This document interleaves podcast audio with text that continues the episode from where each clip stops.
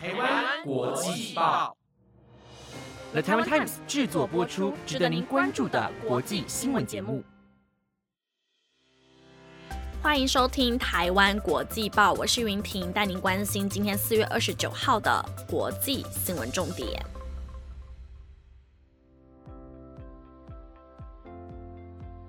各位听众朋友们，晚安！相信前几天一直都有听到我们在节目当中为各位来宣传我们的 Instagram 抽奖活动。这一次的抽奖活动礼物真的很精美，像是有底片相机啊，还有蓝牙耳机。我自己个人超级想要这个一次性的底片相机，因为现在就快要到了那个毕业季嘛，然后就很想要拍一些比较留念性质或是比较特殊的照片，我就会想要用底片相机来拍。所以其实听众。朋友们不参加也没关系，因为我很想抽到。对，那这个活动呢，我们只有到五月六号，所以想要参加的听众朋友们要记得先点开下方资讯栏当中的链接，就可以找得到我们的活动详情哦。那今天的节目当中呢，要带大家关心到的是，美国总统拜登在上任百日之后，终于首度发表了国会演说，而这一场的演说内容到底是什么呢？还有要带大家持续关注到的是印度疫情的最新情况，以及新冠疫情要推出新的口服药物了吗？更多精彩的同诊报道都会在今天的节目当中一一为各位来会诊哦。今天的头条消息要带大家看到的是，美国总统拜登在美国时间二十八号的晚上九点，也就是台湾今天的早上九点钟，发表他上任百日以来的首场国会演说，内容提及了移民、种族平权、民生和外交政策等重大的议题。其实从一九五三年的艾森豪总统开始，美国总统上任百日的执政表现一直都是美国评价总统的传统。而这一次拜登的评价好感度是落在七十五 percent，排名是在倒数第四名，评价呈现的相当两极。其中在防疫还有财政的表现上面还是相当的亮眼的。像是在防疫的部分，拜登在上任之初就有表示要积极的推动施打疫苗的政策，誓言要在百日内达到一亿剂的疫苗接种。不过没想到的是，现在全美已经有超过两亿的疫苗接种人数，而每天的死亡人数也从超过三千人降至单周死亡数七百多名，而且有望持续降低疫情的死亡人数。随着防疫有成，其实更多的美国公民关注的是经济方面的问题，因此拜登也寄出了三大的财政刺激计划，分别是一点九兆美元的疫情纾困计划，以及二点三兆元的基础建设计划，还有这一次最新公布的一点八兆家庭计划。而根据福斯财经网的报道，这一项新的家庭计划包含了一兆的未来十年支出，以及针对中低收入户的八千亿税收抵免。这一项政策呢，预计会受到共和党员的抵制，但拜登表示他要回应选前他对美国劳工的承诺，因此也预计他会透过提高最富美国人的税率来补足这一项政策当中的缺额。下一则同样是关于美国的消息，但也和台湾可以说是息息相关。那就是美国的国防部今天宣布，将会由航太制造商洛克希德马丁取得一点三八亿美元的合约，将会为台湾的空军提供改良版的 AGM 八八一飞弹。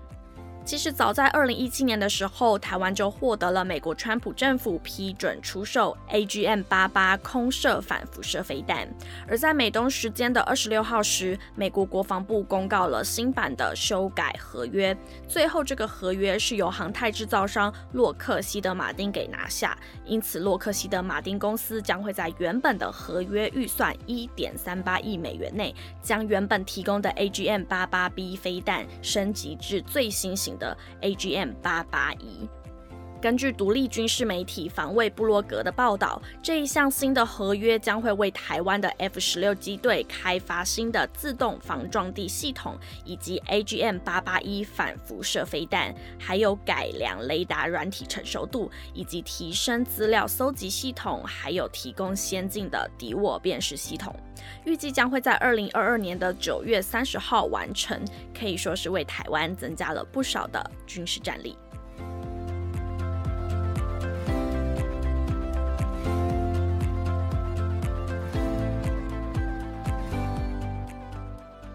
接着带各位听众朋友们看到的是，现在国际上大家也相当关注的东京奥运。由于目前全球的疫情又因为印度的变种病毒而持续的延烧，导致国际疫情的危险程度可以说是高居不下。因此，东京奥运的新冠肺炎防疫方案就备受关注。有国际奥会、东京奥运组委会等组织召开了五方会谈，发表了最新的共同声明，表示在距离东京奥运开幕只剩下八十六天的时间，我们必须以安全为最高的指导原则下，规划所有防范新冠疫情的对策。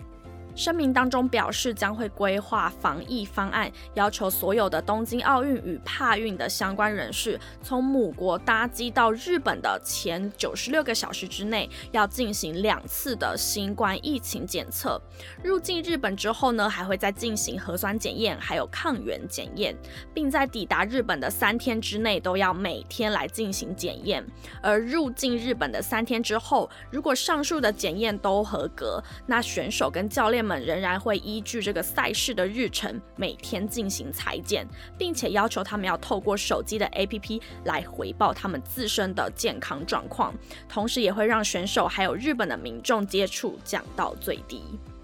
此外，参与奥运的所有人都必须使用大会的专属车辆，不可以搭乘公共运输工具。而且用餐的时候呢，也只能在限定的范围内来食用餐点。而声明中还重申，将不会开放海外观众入境日本来观赏这一次的东京奥运。而且日本境内的观众也会有人数上面的限制。而至于确切的开放人数，将会在六月时再做决定。但同时也不排除会。闭门举办奥运的可能性。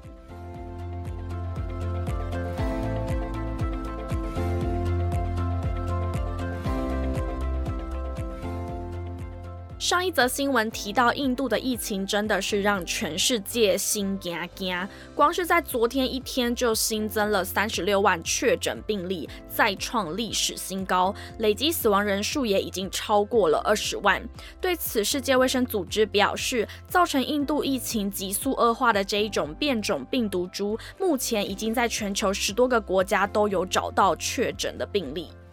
世界卫生组织表示，最早在印度出现的 COVID-19 变种病毒株 B.1.617，已经至少有十七个国家把相关的确诊资讯上传到了全球共享流感数据倡议组织所开放的数据库当中。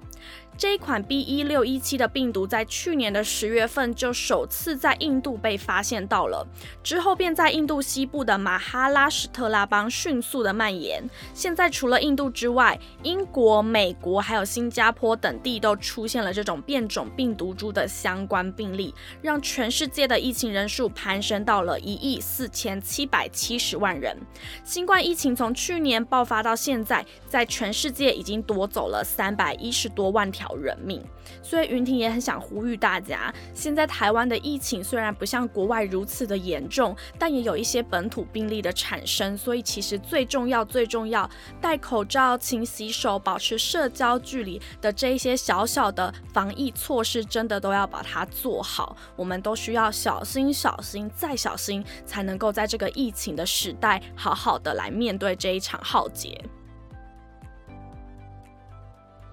接着也是来自疫情的消息，虽然全球新冠疫情的确诊人数不断的在飙高，除了疫苗仍不断在加紧的制造之外，美国的辉瑞药厂也在积极的研发新冠口服药，有望在今年底前能够问世。根据 CNBC 的报道，辉瑞药厂已经在三月份展开了初步的临床实验，来测试最新的新冠肺炎抗病毒疗法。这一款药物是一种蛋白酶抑制剂，它可以抑制病毒在人类细胞内复制时所需要的酵素，而这种抑制剂目前主要是用在治疗人类免疫缺陷病毒或是 C 型肝炎等病原体。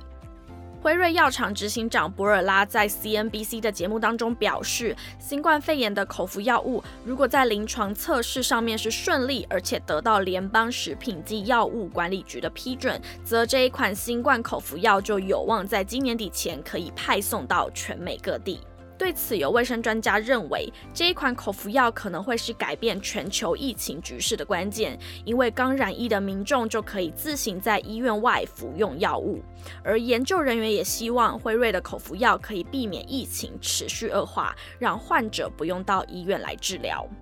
目前，辉瑞药厂除了积极的研发新冠口服药之外，也正努力的改良第一款的新冠疫苗。由于辉瑞和德国药厂 BioNTech 共同研发的这一款新冠疫苗，需要在摄氏负七十度的超低温冷冻库中保存，因此它的价格也较为昂贵，不利低收入的国家或是乡村地区来使用。因此，辉瑞药厂正在开发新版的新冠疫苗，目标要在今年夏天推出一般冰箱就可以保存。的疫苗。以上新闻有了台湾 Times 直播，感谢您的收听。我们每周一至周五晚间十点将为您带来值得关注的国际消息。如果听众朋友们有想要听哪一种类型的新闻内容，都欢迎底下留言告诉我们。同时要再次提醒大家，我们的抽奖活动只到五月六号哦，所以心动的听众朋友们，赶快到台湾国际报的 Instagram 参加抽奖吧。我是云婷，那我们明天见喽，拜拜。